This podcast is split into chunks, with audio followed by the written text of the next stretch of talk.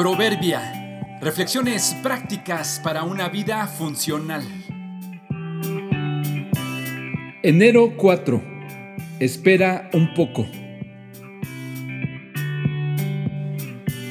Hacer la diferencia en la vida de otros es una responsabilidad y un privilegio. Hace algún tiempo, después de una reunión donde asistimos hombres y mujeres, Salimos del lugar después de las 10 de la noche. Nos despedimos y nos fuimos cada quien por su lado.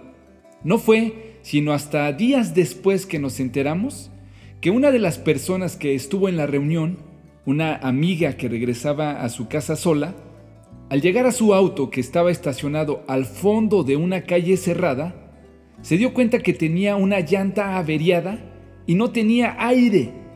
Días después nos platicó su hazaña y la dificultad que tuvo que pasar para poder salir de ahí.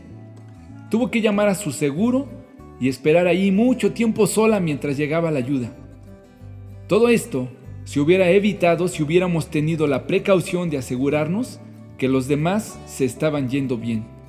Si lo hubiéramos hecho así, uno o dos de los que estuvimos en esa junta podríamos haberle ayudado fácilmente a poner la llanta de refacción. Pero no fue así. Al final de la reunión, todo mundo pensamos en nosotros mismos y nos retiramos para ir a descansar lo más pronto posible. Debido a nuestros múltiples quehaceres y debido también a la inseguridad que se vive actualmente, tratando de evitar ser rechazados o por evitar algún malentendido, andamos por la vida pensando solo en nuestro bienestar. Pero esto no es un mal actual lo tenemos de herencia desde el principio de la humanidad. Lo usamos actualmente en frases y actitudes entre nosotros. Cada quien que se rasque con sus uñas, decimos. Pero ¿acaso somos responsables por otros que no seamos nosotros mismos?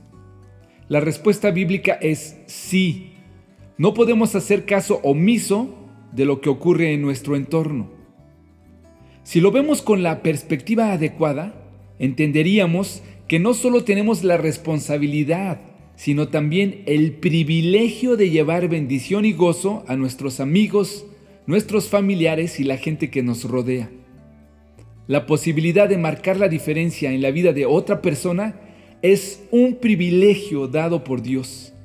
Haciéndolo así, no solo podremos afectar para bien a otros, también desarrollamos el potencial que tenemos y Dios es glorificado. Este año, en lugar de salir corriendo a nuestra casa, podríamos esperar un poco y asegurarnos que los demás estén bien. Es un llamado que tenemos con los que comparten nuestra generación y nuestro espacio. Luego, el Señor le preguntó a Caín, ¿dónde está tu hermano? ¿Dónde está Abel? No lo sé, contestó Caín. ¿Acaso soy yo el guardián de mi hermano? Génesis 4:9